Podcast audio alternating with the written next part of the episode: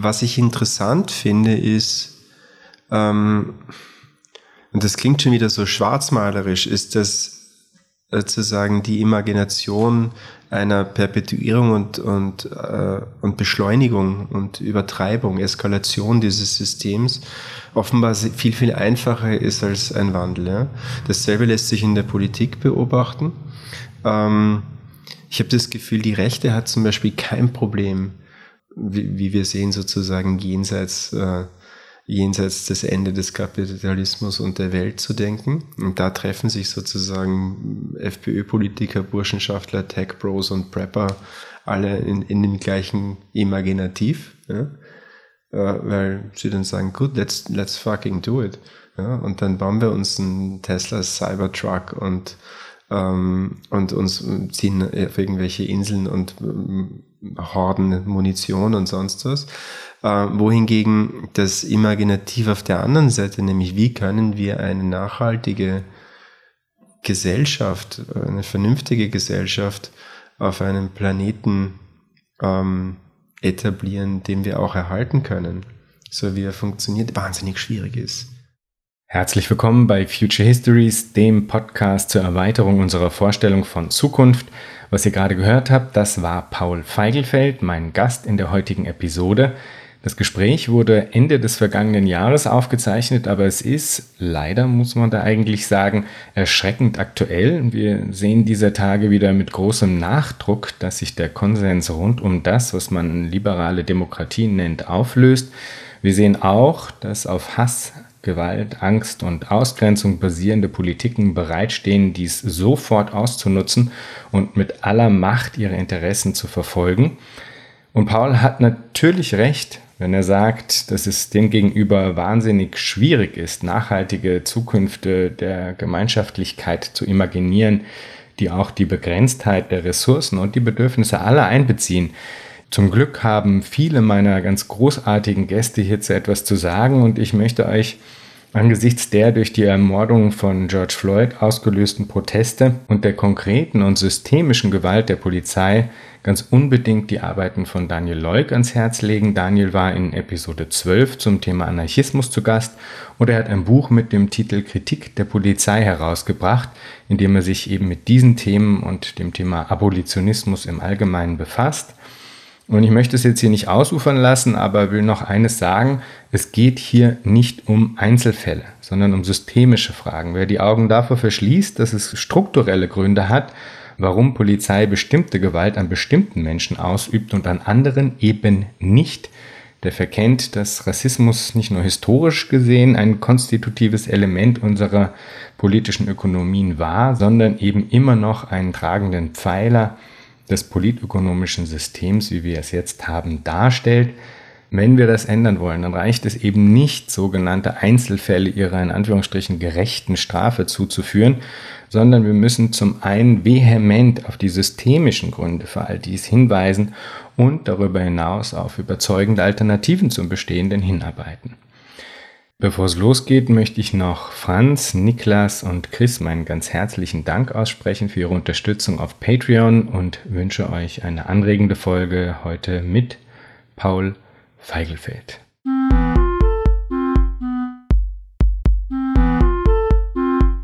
Herzlich willkommen bei Future Histories, dem Podcast zur Erweiterung unserer Vorstellung von Zukunft. Mein Name ist Jan Groß und mein Gast heute ist Paul Feigelfeld. Paul ist Kulturwissenschaftler und Kurator mit Lehraufträgen an Institutionen wie der Universität Basel und dem Strelka-Institut in Moskau. Derzeit ist Paul Research Fellow am IFK, dem Internationalen Forschungszentrum Kulturwissenschaften in Wien. Herzlich willkommen, Paul. Hallo. Schön, dass du wieder da bist, muss man ja sagen. Das freut mich sehr. Mich erst. Ich würde dich gerne einspannen im heutigen Gespräch für eine Art Gedankenweberei für Future Histories. Es gibt da nämlich einige lose Fäden und so vielversprechende Anknüpfungspunkte, die sich im Verlauf des Podcasts bisher ergeben haben. Und irgendwie habe ich das diffuse Gefühl, dass du der Richtige sein könntest, um einige dieser Fäden und Spuren oder Fährten mit mir aufzunehmen und etwaig weiter zu spinnen. Und äh, ein, eine Grundlage dafür bildet eine Fragestellung oder eine Feststellung, die du damals in unserem ersten Gespräch gemeinsam mit Marlies Wirth getätigt hast. Es geht dabei um eine Diskrepanz, wo auf der einen Seite das Politische im öffentlichen Diskurs mehrheitlich immer noch in Kategorien und Konzepten gedacht und besprochen wird, die aus dem 16., 17., 18. Jahrhundert äh, stammen und auf der anderen Seite gibt es unglaublich viele Ebenen, auf denen sich diese Herangehensweise eben ganz grundsätzlich als nicht mehr tauglich erweist. Und da geht es nicht nur um irgendwie fehlende Problemlösungskompetenz, sondern äh, vor allem auch darum, dass in diesen alten Konzeptionalisierungen viele der Handelnden, viele der Strukturen und Logiken nicht hinreichend erfasst werden können, die de facto aber natürlich von großer Bedeutung sind in unserer Welt heute, ja. Und das reicht äh, also von der Fragestellung, welchen Stellenwert technopolitische Machtkonzentrationen in Form von Plattformen zum Beispiel mit Milliarden NutzerInnen ja, welchen, welchen Stellenwert die haben, bis hin zu der fehlenden politischen Repräsentation unterschiedlicher Akteure menschlicher und nichtmenschlicher Art. Und ich frage mich, wie, wie, wie könnte man versuchen, das, das besser zu greifen? Wo setzt man da an? Wie, wie geht man darauf zu? Hm. Ähm, das einfach, also so wie ich selber draufgekommen bin, ist, glaube ich, anhand meiner ganz persönlichen Biografie, ähm, dass ich vor 20 Jahren ungefähr das erste Mal wählen durfte. Das war hier in Österreich bei der Wahl, die uns dann Schwarz-Blau beschert hat. Und ähm, als gerade werdendes politisches Subjekt äh, gemerkt hat, dass da irgendwas nicht stimmt mit dem, was ich in der Schule gelernt hatte, darüber, wie Politik funktioniert, wie sie historisch ähm, konstituiert ist und so weiter, und dem, was ich an politischer Realität und Handlungsspielraum und Möglichkeit vorfinde. Und auch das Gefühl habe, als ähm, sozusagen Enkelkind von Zweiter Weltkriegsteilnehmern, ähm, dass die politischen Kategorien, die, mit denen ich großgezogen worden bin, ähm, rechts und links ganz einfach, als sozusagen die, die logische Weiterentwicklung nach dem Fall des Imperialismus, nach dem Fall von Österreich-Ungarn, ähm, irgendwie nicht so richtig hält, beziehungsweise das schon tut. Es gab in den 90er Jahren Neonazis und die Mauer ist gefallen in Deutschland drüben ähm, und, und es gab auch damals brennende Flüchtlingsheime und äh, Asylheime und so weiter. Aber ich hatte irgendwie trotzdem das Gefühl, dass es keine so richtige Entsprechung gibt zwischen der politischen Repräsentanz dieser jeweiligen Flügel und ähm, und dem, was das Ganze so, so ausmacht. Ich wusste auch nicht wirklich, was ich wählen soll. Es war schon relativ klar, was ich wähle, aber ich habe mich damals gedacht, aha, okay, ist das, was Politik ist? Ist das diese Art von von Kompromiss, den man eingeht, dass man sagt, man muss sich halt für eine Sache entscheiden, habe meine Eltern auch gefragt und meine Freunde, gibt es sozusagen eine Partei, von der ihr euch wirklich vertreten fühlt? Und habe meistens ähnlich ähm, schwammige Antworten bekommen, zumindest von den Leuten, wo ich das Gefühl hatte, dass sie ein differenziertes Verständnis ähm, von Gesellschaft und Politik und Geschichte haben. Äh, was sich dann irgendwie gezeigt hat über die Jahre, sind unterschiedliche Asynchronien und, ähm, und, und, und sozusagen Abbildungsverhältnisse zwischen diesen ganzen Sphären, die du angesprochen hast, die mir aber eben allesamt komisch aus dem Takt zu sein scheinen. Und ich bin mir nicht sicher, das könnten wir eben heute besprechen, ob das etwas ist, was ein konstitutives Element dieser Sache ist, ob das immer so ist und dass das ist, was es ausmacht, oder ob wir uns da gerade an einem historisch besonderen Punkt befinden zum Beispiel. Also ich finde es irrsinnig interessant, das habe ich auch gerade erst letzte Woche in Basel mit meinen Studenten besprochen, zu überlegen, wie wir zum Beispiel äh, auch aus den Latenzen zwischen Theorie und Praxis oder zwischen Gegenwart und Zukunft ähm, versuchen können rauszukommen, um zum Beispiel nicht immer die gleichen Fehler zu wiederholen. Ähm, und was es einem für vielleicht andere Handlungsspielräume eröffnet, wie man umgeht mit Fragen von dem Gefühl von äh, Sinnlosigkeit und Determinismus. Man denkt, ja, wenn sich's eh alles wiederholt oder wenn das, wenn wir eh so sind als Menschen, wie, warum, dann, wozu überhaupt irgendwas tun? Oder eben dem großen Stodelat, ja, was, was tun, wie kommen wir da raus? Und wie kommen wir raus, dass wir immer denken, wir haben jetzt die Gegenwart gerade verstanden um dann kurz darauf später drauf zu kommen, dass es doch alles ganz schöner Blödsinn war. Also da finde ich, weiß nicht, hatte ich darüber gesprochen, so überlegen vor zehn Jahren. Wir lasen da mit den Studenten Mark Fischer, Capitalist Realism, ist jetzt zehn Jahre alt. Ultra interessant, damals vor dem Hintergrund erschienen der Twitter-Revolutionen und so weiter, wo man eben, wenn man das jetzt anschaut aus zehn Jahren Abstand, ja, und überlegt, dass das, was man damals, um jetzt gleich mit den Plattformen anzufangen, als durchaus eine Chance für eine neue Form von Demokratie und politischer Partizipation und Verbind Verbundenheit, auch globaler Verbundenheit gesehen hat, was sozusagen schon the far end der Techno-Utopie der 90er, aber dann doch noch, wo man dachte, jetzt wird es irgendwie vielleicht wirklich nicht, es ist keine Utopie mehr, sondern jetzt wird es handfest im Endeffekt ja direkt in, in, in das Debakel geführt hat, in dem wir jetzt sind, das eben totalitaristisch, faschistisch, rassistisch, sexistisch und so weiter sein Unwesen treibt. Aber da mag ich dann nochmal zurückkommen auf, die, auf diese Frage des Capitalist Realism, den ja. Mark Fischer ja bezeichnet, äh, so bezeichnet hat, dass man sich also eigentlich im Grunde es einfacher ist, sich das Ende der Welt vorzustellen als das Ende des Kapitalismus. Und da habe ich jetzt zum Beispiel das Gefühl, dass das im Grunde heutzutage fast gar nicht mehr zutrifft. Ja? Also dass eigentlich vielmehr es so eine Situation gibt, in der bestimmte Narrative, ja, vor allem eines des, äh, also das neoliberale Dogma kann man sagen, dass das im Grunde aufgehört hat zu überzeugen. Und das zieht natürlich dann eine gewisse Verunsicherung auch innerhalb der etablierten Eliten ähm, nach sich. Und äh, auf eine Art, und deswegen bin ich jetzt zum Beispiel Optimist, ja, mhm. muss ich sagen, auf eine Art macht das natürlich was auf, ja, weil dann auch wieder eine Lücke entsteht in Bezug auf diese Narrative und wirklich so, mal so ganz pathetisch auf so einer Metaebene. Ne? Also, äh, und das ist natürlich dann irgendwie unterfüttert und da würde mich dann später dann äh, auch noch deine, deine Einschätzung zu interessieren unterfüttert mit Auseinandersetzungen zur Frage, okay, was, was können denn Märkte und so, das hängt natürlich dann da jetzt auch dran, ja, und auch da bricht, bricht was zusammen. Ähm, was ich sagen will, ist, ich hätte das Gefühl, es ist eigentlich mehr ein, ein, eine, eine Chance oder äh, eine Möglichkeit, jetzt andere Formen der Imagination von Zukunft äh, zu entwickeln und auch zu platzieren, nämlich erfolgreich zu platzieren, als das eben zum Beispiel in den Schröder-Jahren, Blair-Jahren und so in den 90ern äh, der, der, und Anfang 2000er der Fall gewesen ist, wo einfach das vorherrschende Dogma noch so dominant war, dass es eigentlich schwerlich anzufechten war. Es ist interessant, was da passiert ist in dieser Zeit, weil irgendwie einfach durch, durch diese, also aus heutiger Zeit betrachtet ist die Naivität, mit der die digitale Wende ähm, angegangen und, und zelebriert worden ist, erstaunlich.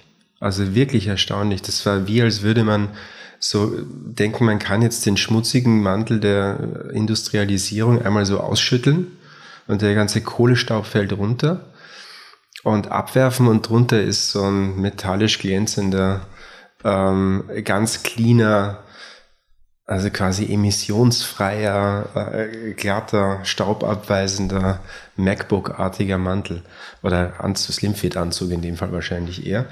Ähm, und also man war so schnell damit, auch weil das mit diesem Boom losging, ja, so schnell damit zu sagen, zack, so, das ist jetzt so ein, wirklich eben sozusagen mit, es war fast ein, ein binärer Switch von einer Phase zur nächsten, dass man erst dann, und das meine ich auch wieder mit seiner Latenz, ja, das ist, wir, wir haben uns da reingestürzt als zum ersten Mal auch wirklich, wirklich auf diese Art und Weise sozusagen kognitiv globale Gesellschaft ähm, in einem Ausmaß, wie es davor natürlich noch nicht da war. Natürlich war es schon gegeben durch alle möglichen anderen Formen von medialen Verbindungen und ökonomischen Verbindungen und so weiter. Aber auch da war es so, dass man, dass man erstmal, also wirklich jubelnd da losgezogen ist. Wie das, und, und das scheint mir so zu sein. Warum machen wir das immer? Dieses erstmal überoptimistische Losziehen in etwas. Und ich meine, jetzt gibt es ja auch genug Leute, äh, auch, auch der Untergangs- Faschismus, der jetzt um sich greift. Ja, auch das ist ja was Optimistisches. Das ist, ist ja eine Eigenart, es wirkt, weil es dark ist, ja so, als, als wäre es irgendwie pessimistisch, aber ähm, genauso wie die faschistische Avantgarde den Kollaps des Imperiums herbeigesehen hat vor 100 und ein bisschen mehr Jahren, äh, so ist es jetzt der Tag X der ja auch zelebriert wird. Das ist zwar was in den Augen vieler, vieler Leute schlecht ist, aber für die Leute, ähm, die sich um diesen Topos bemühen, ist es, ist es ein optimistischer Gedanke, dass das System so zusammenbrechen möge und man dann nach Osttirol geht und seine Goldbahn aus dem Bunker holt oder was auch immer. Ähm, also das ist auch sowas. Ich habe das Gefühl, und das ist wie gesagt, ich bin immer so hin und her zwischen einer persönlichen Herangehensweise als wirklich eben auch Geworfener in diese, in diese Weltzeit ähm, und dem Versuch, das dann hm, als Theoretiker und, und Wissenschaftler irgendwie auch ähm, analytischer zu betrachten. Aber ich finde, sehr, sehr viele Kategorien sind gerade sehr außer Rand und Band. Und es ist sehr einfach, Kippbilder zu erzeugen, was natürlich interessant ist. Aber wie gesagt, der, der, der, Pessimismus der einen ist dann der Optimismus der anderen, genauso wie, sie, wie die Dystopie der einen der, die Utopie der anderen ist. Ähm, deswegen bin ich unentschieden und ich habe das Gefühl, dass das als Mechanismus gerade weaponized wird. Die Unentschiedenheit? Ja, diese, die Ungewissheit, was etwas ist. Es kann alles, alles sein.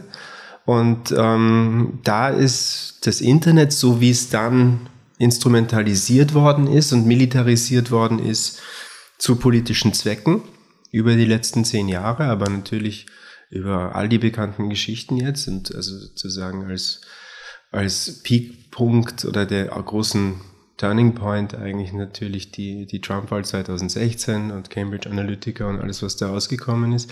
Aber auch abgesehen von, so, von solchen einmaligen Ereignissen, glaube ich, ein allgemeines ähm, gesellschaftliches Klima sich ausgebreitet hat, wo alles das, was jetzt, also angefangen mit Fake News oder, ähm, oder Alternative Truth, Alternative Facts und äh, Deepfakes und so weiter, aber eben auch einfach der Ungewissheit von Information schlechthin, das geworden ist, wo die Brüchigkeit des Diskurses nicht mehr etwas ist, was sozusagen den kritischen Denkern obliegt, sondern was etwas ist, was ins Zentrum gestellt worden ist, um damit irgendwie, äh,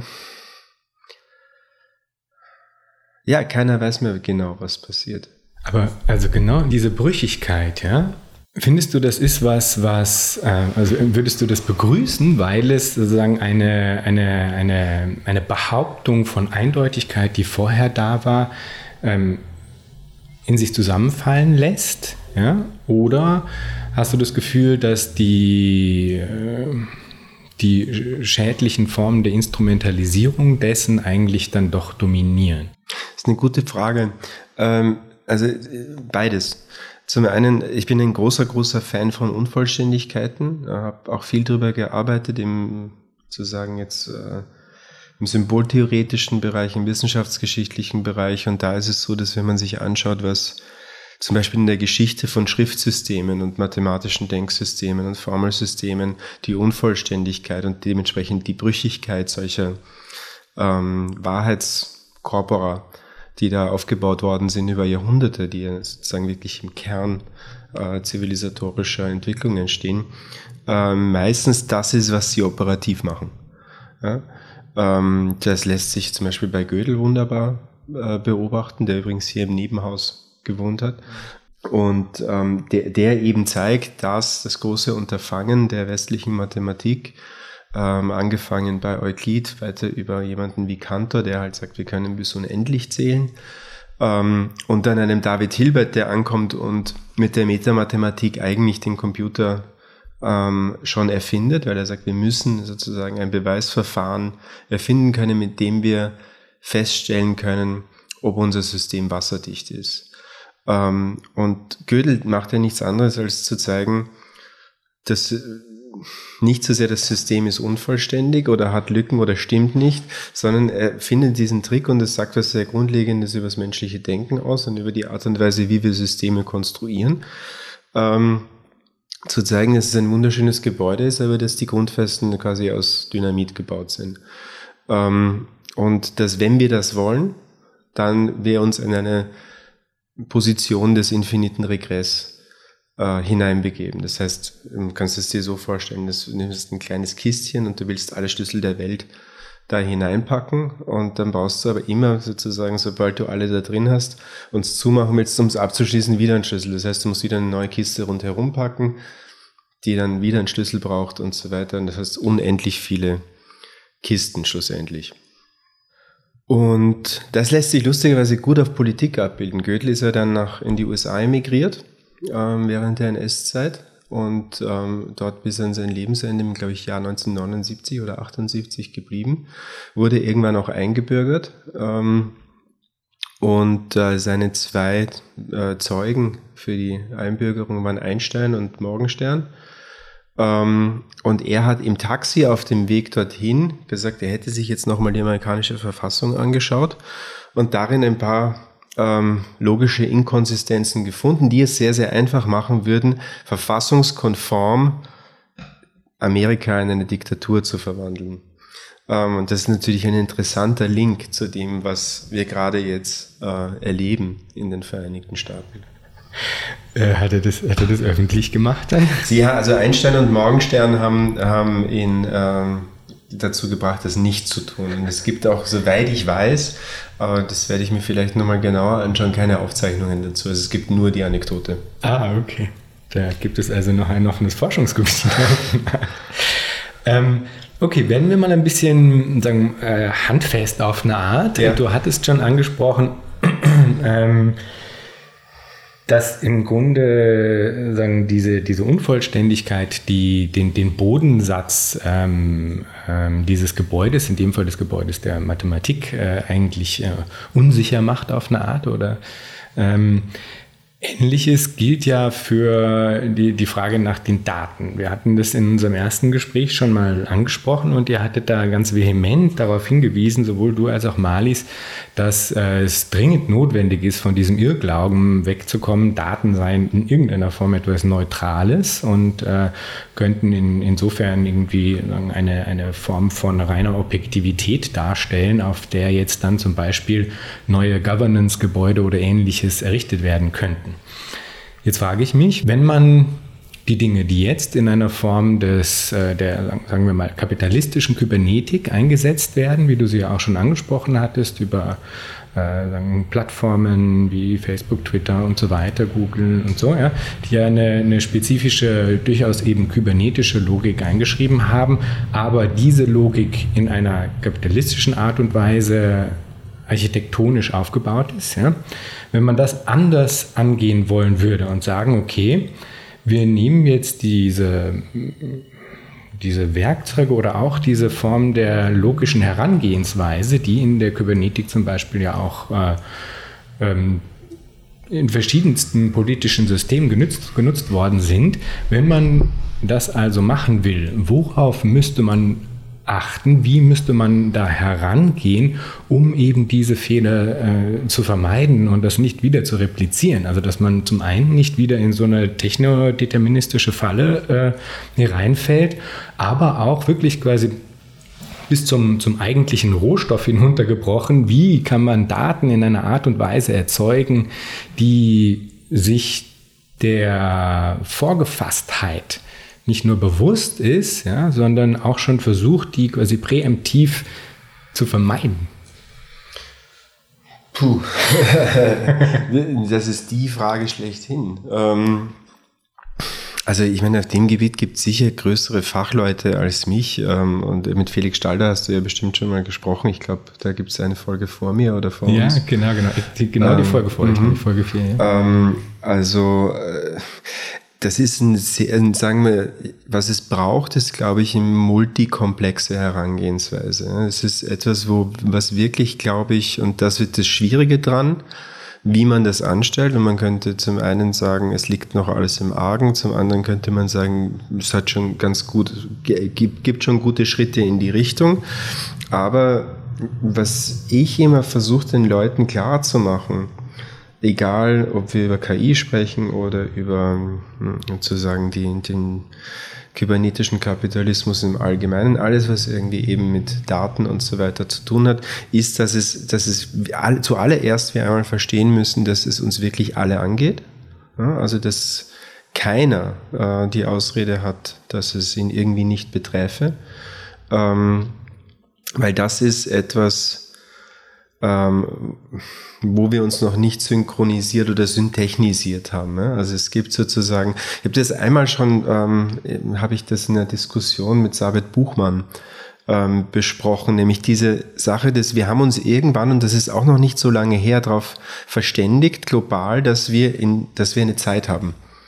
Und dass es eine Zeit gibt, die global synchronisiert ist äh, und dass es Zeitzonen gibt und dass das sozusagen eine direkte, lückenlose Übersetzbarkeit gibt ineinander. Das ist eben noch nicht alt, für uns eine absolute Selbstverständlichkeit.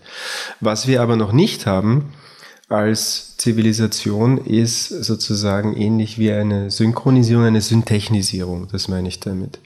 Also drauf zu kommen, dass wir alle in der Technik sind und in dieser Technik ähm, natürlich auch da gibt's große Unterschiede. Ja, das, keine Ahnung, äh, in bestimmten äh, Entwicklungsländern und so weiter natürlich und andere Syntechnisierungsgrade herrschen. Aber auch dort ist es vielleicht auch nur durch das sozusagen ex negativo heraus ähm, gehört man dazu. Das ist, glaube ich, der allererste Schritt. Der zweite Schritt ist natürlich ähm, auf jeden Fall, äh, dass sich das Erziehungswesen ganz stark ändern muss und überhaupt die politische Bildung zu dem Thema. Und da würde ich sagen, setzt es jetzt langsam ein, dass die Leute schon ein bisschen verstehen, was los ist. 2013, als Snowden ähm, zum ersten Mal rauskommt, hat es mich irrsinnig gewundert. Einerseits, weil ähm, man als, als äh, wenn man Kulturwissenschaft, Medienwissenschaft, irgend sowas, wenn man sich ein bisschen mit dem Thema auseinandergesetzt hat, war es nicht verwunderlich. Also, dass, dass die NSA das macht. Ich habe damals zu dem Anlass 2000, Anfang 2014, glaube ich, einen äh, Zeitungsartikel von Friedrich Kittler aus der Taz aus dem Jahr 1984 ausgegraben ähm, wo er über die NSA schreibt und wo das alles auch schon drinsteht, weil das ist kein großes Geheimnis. Es war sozusagen nur jetzt endlich mal bewiesen und belegt. Aber dass sie das machen, ist klar. Ähm, mittlerweile hat sich das ein bisschen geändert, weil den Leuten, die Leute, die Reaktion der Weltgesellschaft darauf war ein bisschen Empörung, aber ansonsten hat sich eigentlich nichts geändert. Also es haben ein paar Firmen mehr geworben damit, dass sie jetzt irgendwas verschlüsseln und so.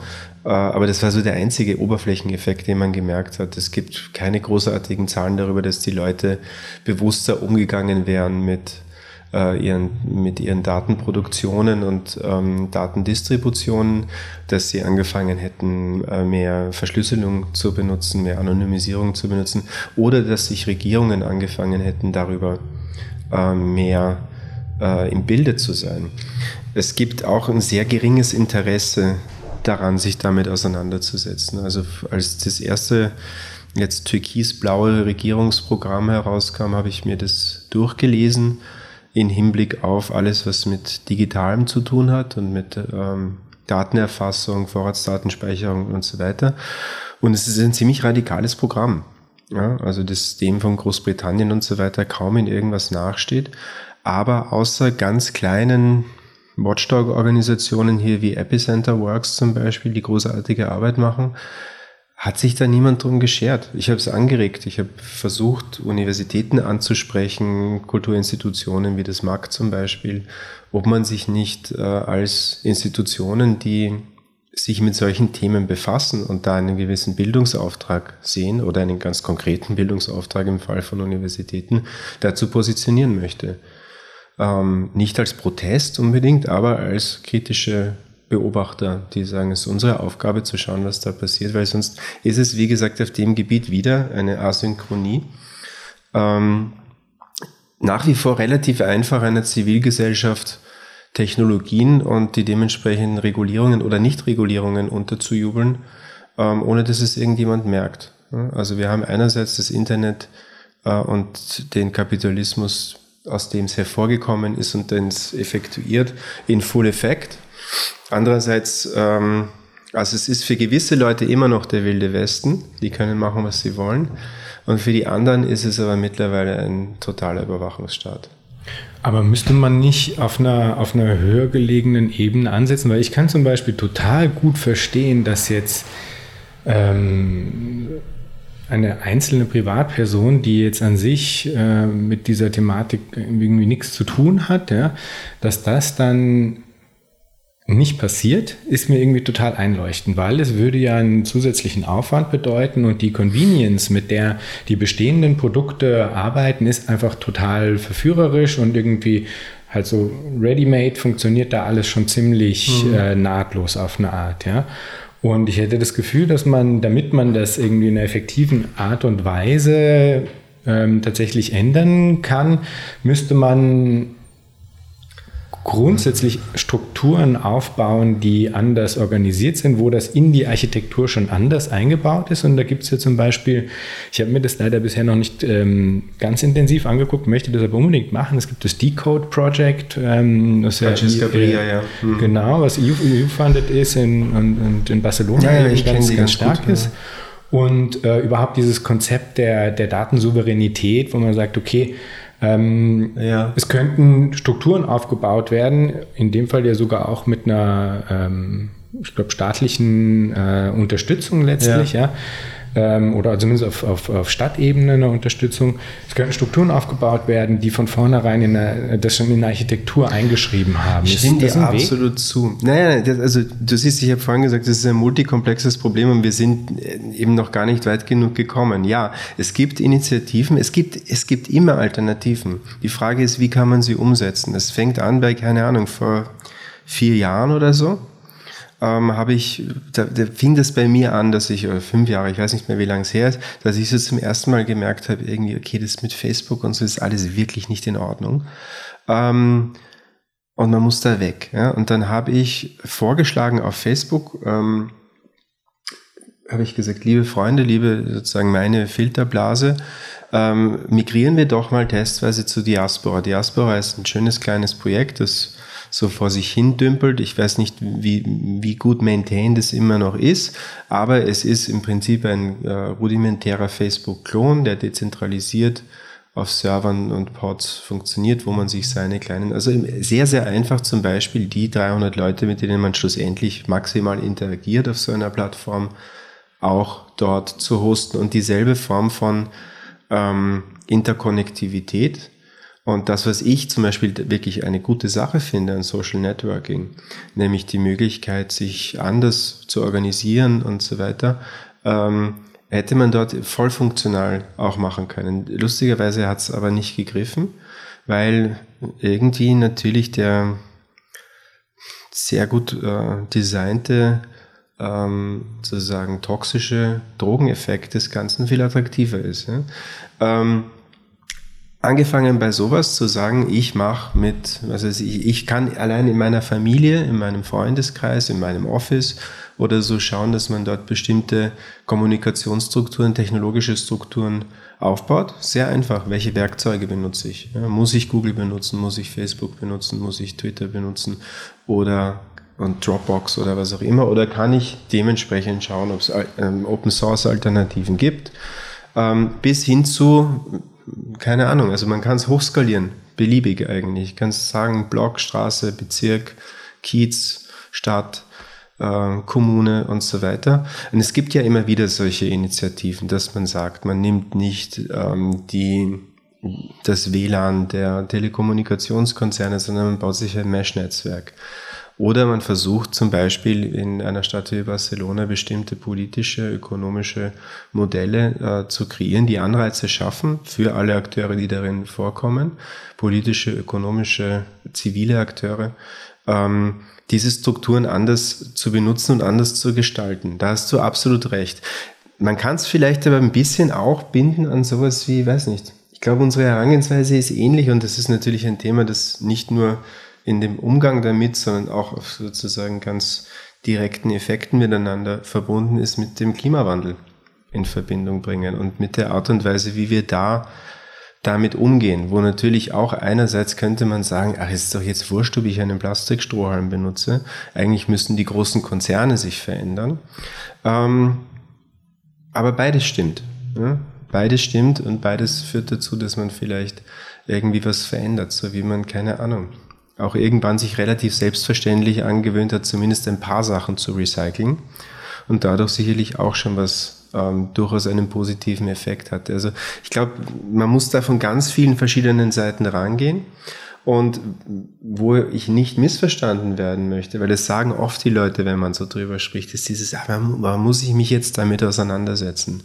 Ja, und ich muss, nein, es muss nicht jeder Informatiker werden, es muss nicht jeder sich in die Komplexitäten von Technopolitik einarbeiten oder programmieren können oder sonst was. Aber es geht darum, grundlegendes ähm, Bewusstsein dafür zu entwickeln, dass es eine Realität ist und diese Realität einfach anzuerkennen, genauso wie wir anerkennen, dass es jetzt, keine Ahnung, 16 Uhr so und so viel ist. Wo ich finde, dass es relativ ähm, eben viele einzelne Projekte gibt, die relativ klar bestimmte Problemlagen adressieren, ist eben diese, ähm, ist diese kleinere Ebene, die du jetzt angesprochen hast, wo man eben Verschlüsselung nutzen kann oder Alternativen wie Diaspora und so weiter und so fort. Wo es weniger offenkundige Alternativangebote gibt, ist die Makroebene, finde ich, ja. Und eines, was ich fast schon jeden meiner, äh, jede und jeden meiner Gäste mittlerweile anspreche, ist, ähm, Digital Socialism. Evgeny Morozov hat da einen Artikel gemacht in der New Left Review, den ich ziemlich gut fand, allein schon deswegen, weil er auf einer Makroebene versucht, einen alternativen Zugang ähm, zu skizzieren. Ja, einfach mal als so einen, als so einen äh, hingeworfenen Gedanken. Ja, wir können, wie könnte man denn auf einer Makroebene äh, Gesellschaft planwirtschaftlich heutzutage organisieren? Beziehungsweise die Frage, rückt das nicht mit den gegebenen technologischen Möglichkeiten mittlerweile eigentlich viel mehr in den, eben in den Raum des Möglichen, ja, und äh, könnte das Sinn machen und wenn ja, wie, ja. Ist das was, wo du dich mit auseinandergesetzt hast, beziehungsweise äh, spricht dich das spontan an? Ich kenne Evgeny schon relativ lang und äh, fand den, also ja, es interessiert mich total. Äh, kurz vorweg gesagt, ähm, ich finde es interessant, wie sich es bei ihm entwickelt hat. Ja, also er ist ähm, oder wie sich es auch bei uns entwickelt hat, weil das ist vielleicht jetzt so nochmal einen Schritt daneben rauszutreten, ganz interessant auch zu beobachten, wie eine bestimmte Szene von Leuten, die sich mit diesem Diskurs auseinandersetzen, die mit unterschiedlichsten Backgrounds, also mehr aus dem Technologiesektor oder in meinem Fall aus einem kulturwissenschaftlichen, medientheoretischen Sektor heraus, ähm, die letzten 20 Jahre damit verbracht haben, so ein bisschen rumzutingeln und eigentlich nicht viel mehr zu machen außer Cassandra-Rufe. Ich habe Evgeny das erste Mal auftreten sehen auf der DLD-Konferenz in München.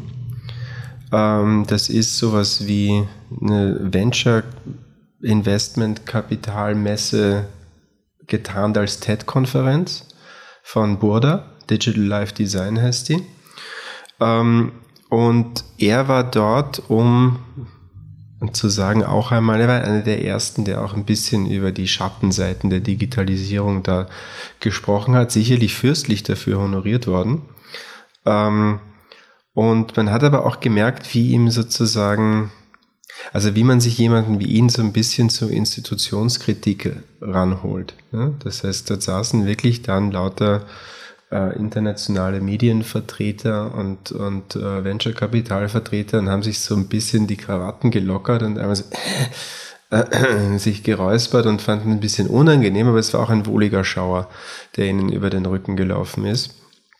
Während der vorne da ähm, eben in sehr harten Worten ihnen erzählt hat, was sie falsch machen. Ähm, und es ist interessant zu sehen, wie er jetzt ähm, immer konstruktiver wird auch oder wie, wie und das freut mich als Entwicklung allgemein, dass ähm, es gab eine kurze Phase oder vielleicht sind wir auch noch in der, wo, wo bei den Leuten, die sich intensiv damit auseinandersetzen, was da passiert, die einen machen diese Technologien hm, und verdienen sich dumm und blöd damit und die anderen, die das Ganze kritischer betrachten, ähm, hatten aber auch eine gewisse, es gab eine irrsinnige Desillusionierung. Ja, weil sozusagen die, die Kritik selber wurde wieder inkorporiert. Ja, die heißt jetzt Black Mirror äh, oder ähnliches. Also das, das ist eben ebenso eine, eine komische, komischer Mechanismus, wo eine Form von von äh, Kritik und Aktivismus dann schon ausreichend ist, wenn man sich sozusagen mal eine Black Mirror Folge angeschaut hat. Oder Mr. Robot gab es auch, gell? Oder Mr. Robot, ja. Und das ist, es ist komisch, weil es ist beides. Es ist gut, dass es das sozusagen in eine breite Öffentlichkeit ähm, bringt, diese Themen, aber andererseits natürlich äh, normalisiert es das Ganze auch. Und das spielt irgendwie auch keine Rolle mehr. Und dann haben eben Leute wie Andef Evgeni und Francesca Bria, die du angesprochen hast vorhin vom Decode Project und Dennis Royo, äh, Jaromil, all diese Leute arbeiten jetzt mittlerweile zusammen an sehr ähm, handfesten, konkreten Vorschlägen. Ähm, bei denen ich noch nicht absehen kann, in welche Richtung sie sich genau entwickeln werden, die ich aber sehr begrüße. Ähm, also es gibt eben auch dann in sozusagen etwas, äh, Jaromil hat das mal vorgestellt in Den Haag vor zwei, drei Jahren, ähm, sozusagen Alternativen zu Kryptowährungen mit offenen Ledgers und Wallets. Ähm, Faircoin gibt es auf jeden Fall. Ja, es war sowas in die Richtung. Ähm, auch hier ist jetzt noch die Frage, also ich finde, man merkt diesen, ohne dass ich es wirklich fundiert begründen können. Man merkt diesen Projekten an, dass sie noch in den Kinderschuhen stecken und ähm, dass sie, weil sie in dieser Welt, die das ähm, Talent dazu hat, solche Projekte dann zu inkorporieren und zu korrumpieren, große Gefahr laufen, dass ihnen das passiert. Ähm, aber ich wünsche mir und hoffe und habe dabei, also wie gesagt, großen Respekt vor vor äh, diesen paar Personen, dass sie mittlerweile sich dieser Risiken auch sehr bewusst sind und das nicht machen. Ja, weil sonst sieht man das ja an jeder Straßenecke passieren, dass irgendjemand ankommt und denkt, er hat jetzt sozusagen das, was hieß, dass man irgendwie eben alte Kategorien aufbricht, alte egal was. Ja, also jede, jede äh, Industry, jede Economy, jede, jedes politische System wurde irgendwie disrupted. Allerdings, äh, und, und viele Welten wurden angeblich schon gerettet. Ähm, aber im Endeffekt alles immer eigentlich unter demselben unter derselben Dynamik eines Kapitalismus eine, und einer Ausbeutung. Ja. Und, und ich finde aber, das ist nämlich dann auch eigentlich der Gradmesser, an dem man, also den man anlegen sollte und an dem man, finde mhm. ich, auch relativ gut sehen kann, mhm. was äh, ist denn wirklich jetzt sagen, substanziell anders und was nicht. Deswegen mhm. bin ich total hellhörig geworden, äh, als der äh, Morozov dann eben Digital Socialism äh, beschrieben hatte, weil ich nämlich in der ersten Folge auch äh, die Socialist Calculation Debate schon mhm. besprochen hatte, ich glaube in der zweiten oder dritten Folge, weil mich das so sehr interessiert, inwiefern tatsächlich andere Formen auch der Wahrheitsproduktion da aufkommen oder nicht? Und das ist eine Frage, die ich dir ganz unbedingt stellen wollte, weil ich finde, es stellt sich die Frage, inwiefern nicht eine Form der angeblichen, und das muss man ganz fett unterschreiben, dieses angebliche, äh, inwiefern nicht Formen der angeblichen Wahrheitsproduktion durch Märkte gerade abgelöst werden durch Formen der angeblichen, und wieder fett unterstrichen, angeblichen Wahrheitsproduktion durch Formen von Big Data, wo also gesagt wird, aha, okay, es mhm. kann hier in dieser Datenmasse eine Wahrheit geschürft werden, ans Tageslicht gebracht werden, die sagen eigentlich der Welt inhärent sei und die wir nur vorher nicht hätten sehen können. Und jetzt mit diesen Möglichkeiten ist es aber nun endlich da und wir können quasi dieses verborgene Wissen, diese, diese verborgenen Tatsachen, so wird es ja dann dargestellt, endlich emporbringen und äh, sagen nutzbar machen. Der fiese Trick an der ganzen Sache ist, ist, dass man jetzt sagt, sagt, da ist eine Nadel im Heuhaufen. Ähm, aber es stimmt gar nicht. Man hat diese Nadel sozusagen da auch erstmal einfach rein platziert oder man hat eine Nadel und sagt, die war in dem Heuhaufen. Ähm, Wie funktioniert das genau? Kannst du uns das ein bisschen beschreiben? Naja, also Prediction ist was super, super Interessantes. Äh, Glaube ich, nämlich absolut im, eigentlich im Kern würde ich, also der epistemische Motor der Menschheit immer schon gewesen. Ja, also es, wenn ich mir vorstelle, was treibt ähm, Wissen und Wissenschaft und sozusagen Denken mit Modellen und so weiter, ist es immer die Frage nach der Zukunft gewesen. Ja? Es ist das Erkennen von Mustern in der Natur. Es fängt an bei dem Phantasma, dass es irgendwelche Vorhersehbarkeiten geben könnte. Ähm, dann finden wir Pattern. Die Sonne geht auf, die Sonne geht unter. Irgendwelche astronomischen äh, Pattern wiederholen sich, Ebbe und Flut kommen, keine Ahnung. Und daraus entwickeln sich erste Techniken, die äh, uns beim Denken helfen. Hm? Ähm, Prophezeiungen zum Beispiel. Ähm, da entwickelt sich zum ersten Mal auch die Idee, dass, es dass wir ein Korrelat brauchen zwischen dem, was wir denken, das passiert, oder von dem wir auch schon wissen, dass passiert, und irgendeiner Form der Beweisbarkeit dieses Prozesses. Das fasst sehr gut auf Prophezeiung, das sind dann irgendwelche Orakel, ja, wo ich sage, ich stelle eine Verbindung her zwischen der Tatsache, dass jetzt gerade es dunkel wird und ähm, den Eingeweiden von einem, einer Maus oder irgendwelchen Steinchen, die ich hingeworfen habe oder so. Die Korrelation stimmt aber noch nicht. Daraus entwickeln sich dann sozusagen weitere Symboltechniken. Das ist ein Grundmechanismus von wie Intelligenz funktioniert. Ich weiß nicht, ob wir in unserem letzten Gespräch darüber gesprochen haben, aber ich sehe das so, dass sozusagen Intelligenz immer ein Teil künstlicher Prozess ist, weil wir anfangen, Modelle hervorzubringen, egal ob das erstmal sozusagen noch Wörter sind oder ob das erste Zeichnungen sind, Steinchen, die wir in den Sand legen, ähm, Kitara-Seiten, von denen wir bestimmte Tonverhältnisse feststellen können oder eben Schriften langsam hervorbringen, die dann immer abstrakter und produktiver werden ähm, wodurch sich dann weitere Prädiktions- oder prädikative Medien bilden, ja, dass ich sagen kann, ich kann ähm, ein Zeichensystem schaffen, das zum Beispiel so gut äh, kohärent ist mit sich selbst und finit und limitiert, dass ich durch Permutation alles sagen kann, wie zum Beispiel unser Alphabet. Ne?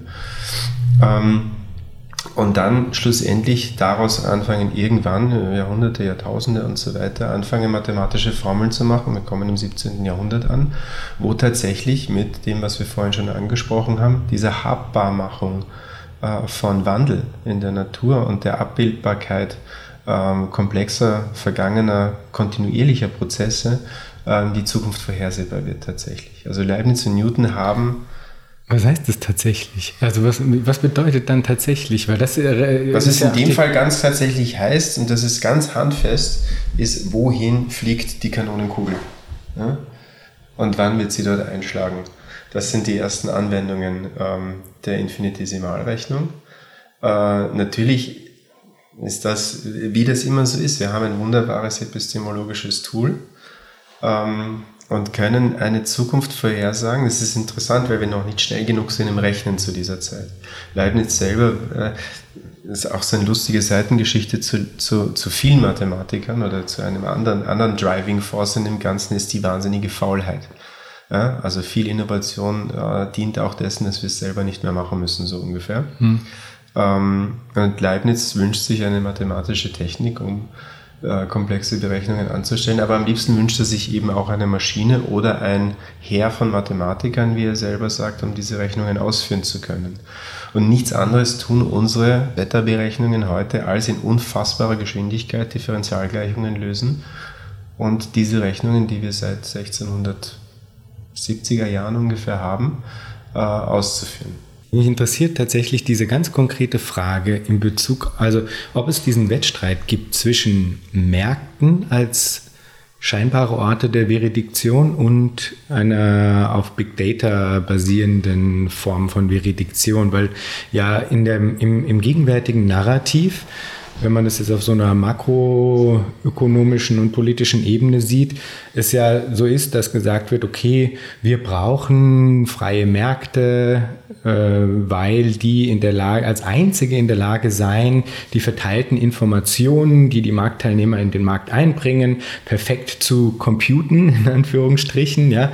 Und ähm, weil eben diese Märkte das einzige sind, was das kann, müssen wir, brauchen wir die Marktwirtschaft, brauchen wir den Kapitalismus, mhm. blablabla. Da gibt dann quasi darauf aufbauend die Socialist Calculation Debate, die historische und hoffentlich jetzt dann quasi eine, eine Neuauflage dieser Socialist Calculation Debate. Und da stehen aber ja dann diese beiden Formen sich nochmal gegenüber, diese Formen der, der Wahrheitsproduktion. Aber meinst du nicht, dass die vollkommen integriert sind ineinander? Also ich habe das Gefühl, es ist sozusagen ähm, eine, eine relativ kontinuierliche Weiterentwicklung bestimmter sozusagen öko ökonomisch hegemonialer Dispositive. Ähm, es lässt sich ganz schön ablesen. Also das, das hat, du findest das in der Religion, ja, in irgendeiner Form von Deismus. ähm, wo du sagen kannst, ja, das ist sozusagen das System, das wir brauchen, weil it computes reality. Ähm, du findest es genauso bei äh, in, in bestimmten Rassismustheorien, ja, im Holismus und so weiter, die sagen, es gibt eine ganz bestimmte Hierarchie, wie die, wie die Welt und wie die Menschheit und so weiter funktioniert. Also es sind immer Rechtfertigungsstrategien darüber, dass, keine Ahnung, uns ist die Welt überlassen von, von Gott und wir sind eher, der ist unser Hirte und wir sind die Gärtner hier und so weiter und so fort. Und dann gibt es eine ganz klare Hierarchie, warum der weiße Mann ganz oben steht und so weiter. Ähm, das, dann hast du äh, also Theorien wie auch die von Darwin, dann hast du Theorien wie die von Adam Smith. Immer hast du irgendwo, um darauf zurückzukommen, eine komische Unvollständigkeit. Du hast immer irgendwo ist äh, ein Vorhang, hinter dem man nicht schauen kann. Ähm, und äh, du kannst relativ beliebig austauschen, was du dahin tust. Ja? Ob du jetzt eben sagst, das Lustige oder perfide an dem Algorithmischen ist, ja? also du hast die unsichtbare Hand und dann hast du irgendwie sogar Marx, der sagt, der Kapitalismus ist fast wie ein Naturgesetz und deswegen irgendwie auch nicht hinterfragbar. Ja? Also es ist sozusagen auch da etwas drin, nicht, dass ich jetzt Marxismus-Experte bin ähm, oder großer Marxismus-Kritiker, aber aus, aus einer gewissen Distanz betrachtet sieht man auch hier etwas, wo sozusagen eigentlich der Mensch, der sozialistische Mensch, der sich erhebt gegen den Kapitalismus, ähm, dadurch Mensch wird, indem er sich sozusagen über die Natur erhebt. Weil der Kapitalismus ist Natur, fast. So ungefähr kommt's rüber. Und ähnlich äh, hat sich es dann verhalten, dass es plötzlich auch um Blockchain und so weiter ging oder um Algorithmic Governance dass sich das in, mit so vielen Ideologien so gut vereinbaren lässt, weil man irgendwie noch lange bevor man darüber nachdenkt, sagt, man, Mathematik lügt nicht. Irgendwie. Und ist eben objektiv, was totaler Quatsch ist. Also muss man wirklich, es reichen zwei Stunden Lektüre in der Mathematikgeschichte, um irgendwie relativ schnell einen Einblick zu kriegen daran, dass ähm, dass das hochgradig kulturell, historisch, ideologisch determinierte Systeme sind, in denen sich sogar zeitweise in, einer wahnsinnig größeren Klarheit äh, ein bestimmter Zeitgeist und eine bestimmte ähm, Ideologie eben ablesen lässt als in der Philosophie der jeweiligen Zeit. So mache ich das oft, wenn ich, keine Ahnung, ich äh, verstehe Kant nicht, schaue ich mir an, was die Mathematiker zu der Zeit gemacht haben und da steht es relativ klipp und klar wie man die Welt und die, und, und die Vorstellung und Wahrnehmung von Welt sich so gerade äh, konstruiert hat zu der Zeit. Ähm, und das ist so ein bisschen das Problem. Ich glaube gar nicht, dass das so ein, also der angesprochene Unterschied von dir jetzt gerade ähm, ist gar nicht so groß. Es ist nur eine andere Form von Snake Oil, die da gerade rauskommt. Bei Big Data war das Problem, als das aufkam, so sagen wir auch vor 10, 15 Jahren, ähm, wusste man nicht, was man damit machen soll. Ja, also keiner hatte, die Leute haben plötzlich irrsinnige Mengen Daten produziert. Man hatte die, aber das war so wie Erdöl finden und äh, noch nicht auf die Idee kommen, dass man damit irgendwelche Motoren betreiben könnte. Ähm, sondern man hatte einfach nur erstmal so einen braunen Schlatz. Ja, der kam da raus, weil ist irgendwie giftig und, und, und, und äh, dickflüssig und so. Aber dass man das raffinieren kann und muss und äh, das in Energie umsetzen kann oder eben in Profit, das war noch nicht so richtig klar. Und ähm, es ist relativ einfach bei Daten eben sich auf diese ultrasäkuläre technokratische Position zu hieven und zu sagen, hier, look at the numbers. So, und das ist was, was, was dermaßen tief verankert ist, glaube ich, in unserer Zivilisation. Ne? Das geht eben zurück bis zu, keine Ahnung, Pythagoras, der sagt, alles ist Zahl. Und äh, auf einem sehr komplexen Level hat er total recht damit. Aber was wir daraus machen als, als Wirtschaftssystem und als ähm, Verediktionssystem, wie du so schön gesagt hast, das aber dann eben nicht nur Wahrheiten, sondern auch Wirklichkeiten ähm, mit sich bringt und über Leben und Tod entscheidet und über Elend und Reichtum, ist was ganz anderes.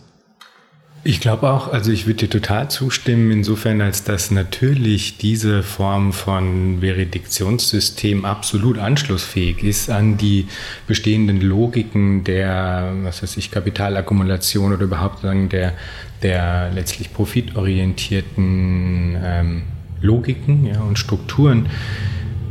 Zum einen würde ich mich fragen, inwiefern es äh, trotzdem wichtig ist, ähm, im Sinne von Know Your Enemy quasi, gegen wen argumentiert man denn hier jetzt? Ja, also, oder was, wo, wo lohnt es sich überhaupt noch gegen zu argumentieren, wenn sozusagen der Markt als das primäre, äh, als das primäre Snake Oil, wie du es jetzt genannt hast, vielleicht eh schon ausgedient hat und abgelöst worden ist? Ja, gilt es da nicht dann sagen an anderer Stelle äh, äh, auch vielleicht ein bisschen um in dem Versuch, uh, to be one step ahead oder sowas schon woanders anzusetzen. Zum einen das. Mhm. Und die zweite Frage ist aber auch, ließe sich nicht auch eine andere Maschine mit diesem Öl bedienen, ja, betreiben? Das ist ja die Frage, weißt du? Also, äh, was, was, was, was könnte denn damit betrieben werden, was in einer wirklich, in einer profunden Art anderen Logik äh, äh ausgesetzt ist und wo eine andere Logik implementiert ist in der Architektur und wie ja, was es ist eigentlich wieder die Anfangsfrage. Ja, ja, Wo geht ja. es anzusetzen, um das möglich zu machen, weißt du? Und welche Fallstricke sind damit verbunden? Ja. Das ist einfach immer. Also ich meine, die ganz direkte Antwort ist wirklich ganz ehrlich gesagt, ich weiß es nicht. Also ich, ich will mich nicht, ich, ich will mir nicht anmaßen zu sagen, ich hätte da ähm, eine größere Imagination als, als andere. Äh, was ich interessant finde, ist, ähm, und das klingt schon wieder so schwarzmalerisch, ist das sozusagen die Imagination einer Perpetuierung und, und, äh, und Beschleunigung und Übertreibung, Eskalation dieses Systems offenbar viel, viel einfacher ist als ein Wandel. Ja? Dasselbe lässt sich in der Politik beobachten. Ähm, ich habe das Gefühl, die Rechte hat zum Beispiel kein Problem, äh, wie, wie wir sehen, sozusagen jenseits äh, jenseits des Ende des Kapitalismus und der Welt zu denken. Und da treffen sich sozusagen FPÖ-Politiker, Burschenschaftler, Tech-Bros und Prepper alle in, in dem gleichen Imaginativ, ja? äh, weil sie dann sagen, gut, let's, let's fucking do it. Ja? Und dann bauen wir uns einen Tesla Cybertruck und ähm, und uns ziehen auf irgendwelche Inseln und ähm, Horden Munition und sonst was. Äh, wohingegen das Imaginativ auf der anderen Seite, nämlich wie können wir eine nachhaltige Gesellschaft, eine vernünftige Gesellschaft auf einem Planeten ähm, etablieren, den wir auch erhalten können, so wie er funktioniert, wahnsinnig schwierig ist. Ja, also gestern habe ich erst gelesen, dass Jeff Bezos jetzt vorgeschlagen hat, das oder gesagt hat, nicht vorgeschlagen, sondern gesagt hat, er denkt, die einzige Lösung, damit Planet Erde überhaupt überleben kann, ist, indem wir die ganze Schwerindustrie ins Weltall verlagern und sozusagen den, den, den Orbit mit Industrie besiedeln und, äh, und die Erde wird ein Nationalpark. Mhm. Ähm, ähm, also es ist, das ist ganz, finde ich, interessant zu überlegen, wie das ist. Und ich frage mich, ob wir, also da wäre es anzusetzen. Und auch da glaube ich, ähm, was ich vorhin gesagt habe, es geht, glaube ich, um wirklich, und das ist das Anstrengende daran, und das, da sehe ich auch die Schwierigkeit, weil ähm, da sind wir halt faul und da ist es einfacher, bestimmten Mustern zu folgen und äh, zu denken, uns geht's ja gut. Hm? eigentlich und weiterhin nicht an den Klimawandel zu glauben oder an den Faschismus oder ansonsten, dass das äh, alles wirklich, also die Katastrophe ziemlich nah vor der Tür steht bereits, ähm, weil es wahnsinnig anstrengend ist, so kleinteilig anzusetzen, weil es, glaube ich, wirklich eben jeden braucht, um zu sagen, wir machen einen Turnaround. Und wir entwickeln uns als ähm, Individuen und als Kollektive und als Gesellschaft bis hin zu als Zivilisation, als Spezies. Ähm, weiter zu einem Punkt, wo das irgendwie für alle besser wird. Das ist das perfekte Stichwort, weil da habe ich nämlich ein paar wirklich konkrete Fragen zu, weil im Grunde, äh, ich weiß nicht, ob du dem zustimmen würdest, man könnte das vielleicht als eine Suche nach einer, ähm, nach posthumanen Politiken beschreiben oder benennen. Ja, irgendwie. Also das setzt auch so ein bisschen an einer der offenen Fragen an, die sich aus dem Gespräch in dem Fall mit Julia Grillmeier zu Transhumanismus, Posthumanismus und Kompost ergeben haben, weil ich mich da nämlich zum Beispiel, also ich, ich verstehe das total und finde das unglaublich ähm, schön, muss ich eigentlich sagen, auf eine Art dieses äh, Denken des kritischen Posthumanismus, ja, weil es auch so eben so, natürlich so inklusiv ist und einfach auf, äh, weiß nicht, ob das jetzt schon zu pathetisch ist, aber ich finde, es strahlt eine gewisse Wärme aus, auf eine Art, ja, indem es diese, diese Verbundenheiten ja so, mhm. so, so deutlich betont und auch eben ein Denken jenseits von Dualismen, ja. Aber wenn ich dann eben zum Beispiel in meinen Imaginationen dann quasi mir vorstellen will, wie zum Beispiel eine äh, posthumane Institutionenbildung aussehen könnte, ja, dann, dann stoße ich da hart an, muss ich zugeben. Ja, weil wie, wer ist in dieser Polis drin? Ja? Was, wer, wer, wer kommt da rein? Wer gehört dann nimmer mehr dazu? Wie, wie ist das zu denken? Ja? Ähm, ja. Was bedeutet Teilhabe in, diesem, in diesen Kontexten? Weil was, wie, wie kann sich die ausdrücken? Ja? Und äh, ja, also was ein, ein anderer Punkt, der vielleicht dann aber noch ein bisschen weiterreicht, ist, was hilft da sowas wie Autonomie überhaupt noch? Also kann man, ist, sollte man sowas dann nicht vielleicht über Bord werfen schon? Also ein Autonomiebegriff, wie, wie denkt man den dann in Relation zu dieser massiv erweiterten Polis? Ja, was ich zuallererst über Bord werfen würde, wäre wär das Individuum. Ja. ja also das ist, äh, glaube ich, da, da sitzt auch ein Kernproblem, in dem, dass wir das Individuum gibt es ja noch gar nicht lang. Ne? Also eigentlich in der Form, in der wir es jetzt für uns als absolute Gegebenheit und auch Erstrebenswertigkeit ansehen, gibt es das seit Descartes. Ne? Das ist, dass nur ich denke und nur ich deswegen bin, diese komische Rekursion zwischen Denken und Sein. Und ähm, ich glaube, dass dass es, äh, und das wäre ein erster Ansatzpunkt zu sagen, ich meine, sowohl davor als auch danach, vor allem anderswo, in anderen ähm, zivilisatorischen Gebieten auf der Welt, gibt es eine ganz andere Herangehensweise an, ähm, an, an Kollektivität, Kinship ähm, und, und, und äh, das Zulassen anderer Agency, Agencies ja? ähm, im Shintoismus in Japan beispielsweise, auch in China, was für uns jetzt also sozusagen immer als wahnsinniges Schreckgespenst zu Recht ähm, einerseits ähm, kolportiert wird, aber andererseits wenn, muss man sich auch diese Geschichte anschauen und zivilisatorisch anschauen und, und, und gucken, wie sich da kulturell bestimmte Sachen entwickelt haben und bestimmte Regierungs- und Governance-Modelle oder eben Zusammenleben, Modelle des Zusammenlebens.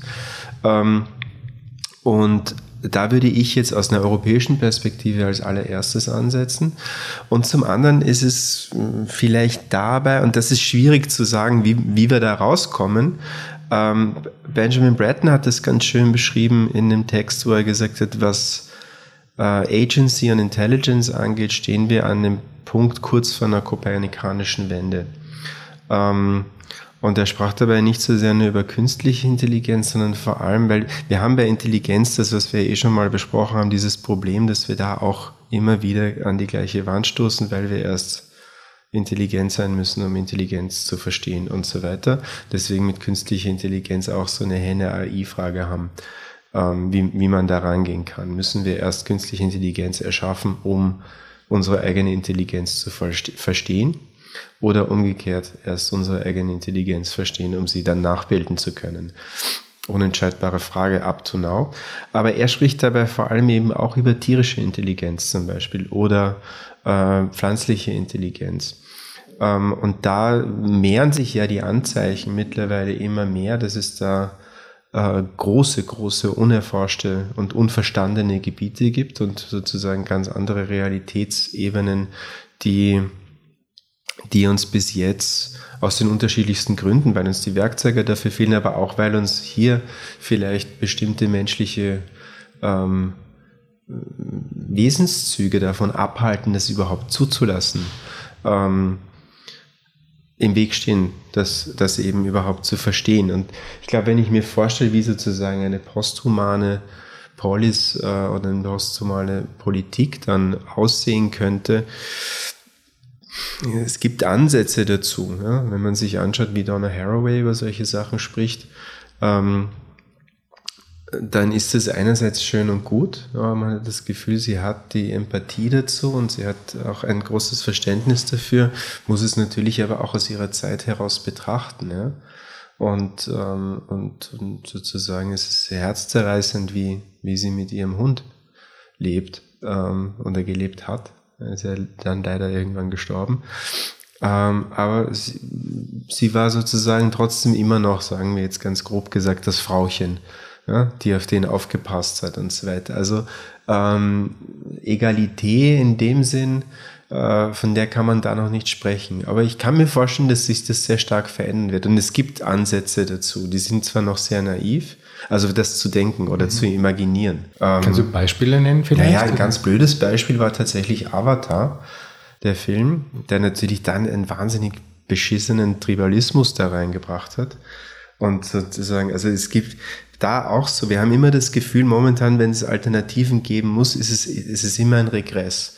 Es ist ein Regress in, wir brauchen wieder einen Kommunismus oder wir brauchen wieder einen Sozialismus ähm, oder wir brauchen irgendeine Form von primitiver Gesellschaftsform. Wir müssen uns wieder verkleinern, wir müssen dörfliche Strukturen machen und so weiter, äh, was ich alles nicht für richtig halte. Wir haben, wir haben die Welt, in der wir leben und wir haben sie bis jetzt gebaut und es geht darum, dass wir mit der gut umgehen. Nicht, dass wir jetzt, also Schritte zurück haben da, glaube ich, selten was gebracht.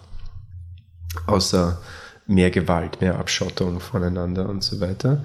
Ähm, aber ich kann mir gut vorstellen, dass in Zukunft, und vielleicht ist Technologie da der erste Schritt, weil es, könnte man sagen, noch am einfachsten ist, so komplex es ist, wenn wir ähm, überlegen, und das ist etwas, was sich in naher Zukunft einstellen wird, ist, dass es ähm, Maschinensysteme geben wird, die in der einen oder anderen Art und Weise in irgendeiner Form mit Wesenheit ausgestattet sind. Ähm, können irgendwelche Pflegeroboter sein oder sonst was. Ähm, oder irgendwelche Voice Assistants, ähm, die wir nach und nach immer mehr zum Teil unserer Gesellschaft werden lassen. Und da stellen sich dann ganz konkrete Fragen natürlich darüber, wie die mit Grundrechten ausgestattet sein könnten, müssten und so weiter. Ich will mich dafür keine Sache noch besonders aussprechen, aber es sind wichtige Gedankenexperimente, die man da machen muss, die auch jetzt gerade, glaube ich, nicht so wahnsinnig gut laufen. Es gab ja jetzt gerade, nachdem erstmal sich sozusagen 20 Jahre keiner Gedanken darüber gemacht hat, dass man da irgendwie mit Technologie auch ethische Fragen verbinden muss, plötzlich einen wahnsinnigen Run darauf. Und jetzt gibt es sozusagen jeden zweiten Häuserblock ein AI Ethics Council. Mhm. Ähm, und, und, und es kommt aber irgendwie auch nichts dabei rum. Ähm, aber es wird, da wird sich was tun, denke ich, auf jeden Fall. Und vielleicht ist das, wäre da anzusetzen, um zu schauen, dass man auch versucht, das eben so zu denken, dass man wirklich ein bisschen aus der eigenen Menschlichkeit als Krone der Schöpfung ein bisschen rauskommt und versucht dementsprechend nicht mehr in denselben Hierarchien darüber zu denken, wie wir in der Welt sind, sondern ähm, zu sagen flachere Hierarchien oder ganz andere Hierarchien, gar keine Hierarchien, weniger Hierarchien, neue Modelle dazu entwickeln, wie man zusammen ist ja, und was man machen kann und nicht machen kann. Ähm, wobei das natürlich von der Menschheit auch viel verlangt ist, ne? weil wenn man sich anschaut, wie die letzten paar tausend Jahre wir das so gemacht haben, sind die Grundstrukturen relativ ähnlich und gut belegt. Also ist die Frage, ob es einfach so weitergeht, bis es irgendwann nicht mehr geht, oder ob, ähm, ob wir es vielleicht wirklich schaffen könnten, uns tatsächlich äh, abgesehen von sozusagen dem, dem rein technologischen Progress heraus auch weiterzuentwickeln ähm, als Spezies. Und ich finde, da kommt eigentlich dann wieder was zum Zuge, was wir am Anfang des Gesprächs auch angesprochen hatten, nämlich inwiefern in dieser Verunsicherung dann auch wieder eine Chance liegt. Also, dass mhm. eigentlich die, diese kopernikanische Kränkung, die du angesprochen hast, dass die eigentlich ja auch eine Form von Desillusionierung im positivsten Sinne ist, nämlich im Nehmen einer Illusion. Ja? Das also, dass schön. diese Illusion der, des einzelnen autonomen, abgeschlossenen Individuums, die wir uns immer wieder und immer wieder und immer wieder erzählt haben, dass die in sich zusammenbricht, macht natürlich dann auch einen Raum auf für andere Formen der Verbundenheit. das wäre total toll. Also, ich meine, ich habe ja auch, kann ich, manchmal stelle ich mir vor und denke mir, keine Ahnung, ob, ob, ob unsere Kinder oder Kindeskinder da mal da sitzen und sich schief und krumm lachen darüber, dass wir sozusagen noch, mein Gott, wie, wie einfach, wie primitiv ähm, wir dann noch gedacht haben. Das mit, der, mit der Verbundenheit und dem, und dem Individuum ist natürlich auch interessant, weil es, wenn das Internet ja angetreten ist, zuerst mit dem Versprechen ähm, einer ganz neuen Form von kognitiven Kollektivismus, ähm, und einerseits dann natürlich dazu geführt hat, dass es das Gegenteil tut, nämlich eine totale Individuation, ähm, einer totalen Vereinzelung, einer sozusagen ultra-connecteden Weltgesellschaft, die aber gleichzeitig unendlich voneinander abgeschottet ist und gleichzeitig natürlich auch sich wahnsinnig gleichgeschaltet fühlt, darin, dass jeder von uns ein Individuum ist. Ähm, und, und das wäre natürlich der nächste Schritt, da hast du absolut recht zu überlegen, wie man da, wie man darin ähm, sozusagen True Collective, Collectivism irgendwie ähm, finden könnte. Das ist ähm, interessant, weil nämlich du hattest ja eben gemeint, quasi, okay, der, äh, der Sozialismus und auch der Kommunismus und all diese Gedankengebäude, die sagen, aus einer anderen Zeit stammen, dass die mehr oder minder nicht mehr adäquat seien, auf die jetzigen Gegebenheiten auch zu reagieren. gerade in Bezug auf das, was du jetzt gerade gesagt hast, frage ich mich, inwiefern sie dann doch noch äh, adäquat sind, insofern, als dass man sich ja vorstellen könnte, dass eigentlich erst eine, eine fundamentale Sicherheit in Bezug auf Grundelemente wie Wohnen, Nahrung, äh, Gesundheit, inwiefern erst eine fundamentale Sicherheit in Bezug auf all diese Dinge, was ja angestrebt worden ist in Formen von Sozialismus und Kommunismus, inwiefern erst die eigentlich die Basis bilden würden, um zu dieser Verbundenheit dann auch gelangen zu können. Weil solange mhm. wir irgendwie permanent gegeneinander ausgespielt werden in sei es jetzt ähm, ah, Märkten ja. oder kompetitiven äh, ähm, Produktionslogiken, die auf Profit orientiert sind und so, so lange wird ja dann auch diese Getrenntheit reproduziert, denke ich mir, auf eine Art. Nicht? Ja, ja. das ist super interessant, ähm, darüber so nachzudenken. Ich meine, natürlich, ja, also es ist ähm, die Systeme, von denen wir jetzt gesprochen haben, sind historisch revolutionär zustande gekommen ähm, und hatten dann, also man könnte es so argumentieren, dass man sagt, so, why not uh, fix it the second time around? Ja? Dass jetzt, wo man aus bestimmten historischen. Man kann es ja auch anders nennen, ne? denke ich mir. Also, weil das ist vielleicht wichtig. Ich meine, andererseits, wenn man sich so anschaut, ich meine, beim Faschismus passiert genau das. Ja? Der hat sozusagen beim ersten Mal nicht richtig funktioniert, beziehungsweise schon soweit, aber halt mit wahnsinnigen Verlusten und schlussendlich einer Niederlage des Nationalsozialismus. Und was sie jetzt relativ erfolgreich danach angefangen haben, über Jahrzehnte seitdem langsam, langsam, langsam in die Mitte der Gesellschaft zu bringen, ist ja nichts anderes, als zu schauen, was hat, hat, ist damals falsch gelaufen und wie können wir es jetzt mit allen Mitteln, die uns zur Verfügung stehen, äh, von sozusagen offenster Kriegführung äh, bis hin zu subtilster äh, Propaganda und, und Normalisierungsprozessen und so weiter, das umsetzen. Wahrscheinlich sollte man es sozusagen von der, sagen wir mal, linksliberalen Seite her genauso anstellen. Und vielleicht hast du recht, ja. Ähm, ich glaube tatsächlich, dass in den Namen da viel drinsteckt. Ich meine, du siehst, wie viel darüber gekämpft wird. Hm? Dass man sagt, äh, äh, also in Amerika ist es, schreit es wahnsinnig zum Himmel, dass man das Wort Sozialismus nicht in den Mund nehmen Wobei darf. Wobei sich das ja geändert hat, ne?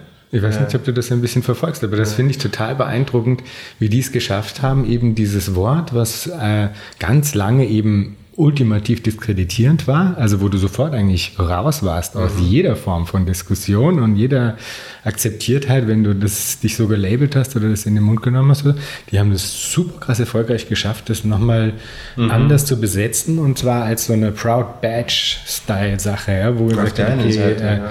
das, äh, das ist was, was wir vor uns hertragen mit einem Stolz, der, äh, der sagt, okay, äh, ihr mögt anders drauf sein, aber äh, zeigt uns doch mal, inwiefern euer, euer System bitte hier jetzt nicht ja. äh, quasi alles vor den Karren gefahren ja, hat, den Karren vor die Wand gefahren hat. Ja, das mit den Terminologien ist immer so eine Frage. Ne? Man kann mhm. sich natürlich auch ewig damit aufhalten, neue Terminologien zu erfinden ähm, und dabei nichts machen. Da finde ich es ganz interessant, weil äh, zu sagen, die jetzt ganz äh, sagen, verallgemeinert gesagt, die Nazis da ziemlich gut darin sind, sich relativ wenig darum zu scheren, dass sie Nazis genannt werden. Beziehungsweise ähm, ich zeige das Gefühl habe, als würde diese Figur des Nazi ähm, fast wie so ein Schreckgespenst vor die Linke gehängt und man kann sich daran abarbeiten. Hm? Man kann sich dann, während im Hintergrund, und Österreich ist das beste Beispiel dafür, also man kann sich aufregen über die Burschenschaften und über die Liederbücher und so weiter, was ja auch gemacht wird und so. Ähm, da verpufft aber einiges an Energie, während im Hintergrund ganz, ganz solide Politik gemacht wird.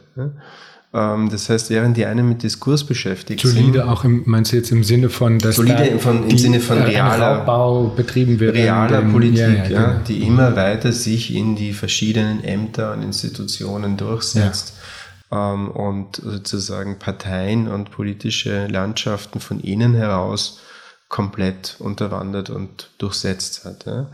Während äh, eben dann die, die Parteien aus einem anderen, aus einem sozialdemokratischen, grünen, linken Spektrum sozusagen damit beschäftigt sind, ähm, gegen eine bestimmte Fassade auch anzukämpfen. Also ich glaube, dass sich das, und zwar europäisch wie global, die Rechte durchaus zunutze macht, dass man dieses Schreckgespenst des Faschismus und des Nationalsozialismus nach wie vor hat. Die werden den Teufel tun, zu versuchen, das in dem Sinne abzuschaffen, sondern das ist denen sehr dienlich. Hm, ja, absolut, ja, ja. Also das wie beim, bei Trump merkt man ja. das ja sehr, dass der eigentlich dazu dient, viel äh, Wirbel zu machen in der, ja. in der, vordersten Reihe, um die Leute irgendwie abzulenken, wie so eine Rauchbombe, die irgendwie geschmissen wurde oder so, ja. Und im Hintergrund wird der, der die gesamten Strukturen zerstört. Was uns wieder zurückbringt an den Beginn des Gesprächs im Sinne von man weiß überhaupt nicht mehr, was richtig und was falsch ist, weil wenn an der Spitze jemand steht, der sagt, ich lüge, dann weißt du nicht mehr, ob er die Wahrheit sagt oder nicht. Also damit sind wir wieder bei Gödels Unvollständigkeit und den logischen Antinomien, die im Kern dieser ganzen Geschichte stehen. Dass man sagt, wenn einer in dem System sagt, ich gehöre nicht zu dem System, dann ähm, fängt man an, sich im Kreis zu drehen und es passieren, also es passiert Wirklichkeit und es wird Wahrheit geschaffen. Ähm, aber man weiß nicht genau wie. Wunderbar. Paul, als letztes stelle ich immer die Frage, wenn du dir Zukunft vorstellst, was stimmt dich freudig? ähm, dass ich bald 40 werde. Sehr schön. Paul, vielen Dank für das Gespräch. Danke dir.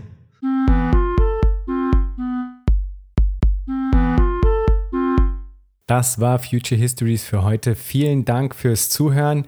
Shownotizen und vieles mehr findet ihr auf www.futurehistories.today.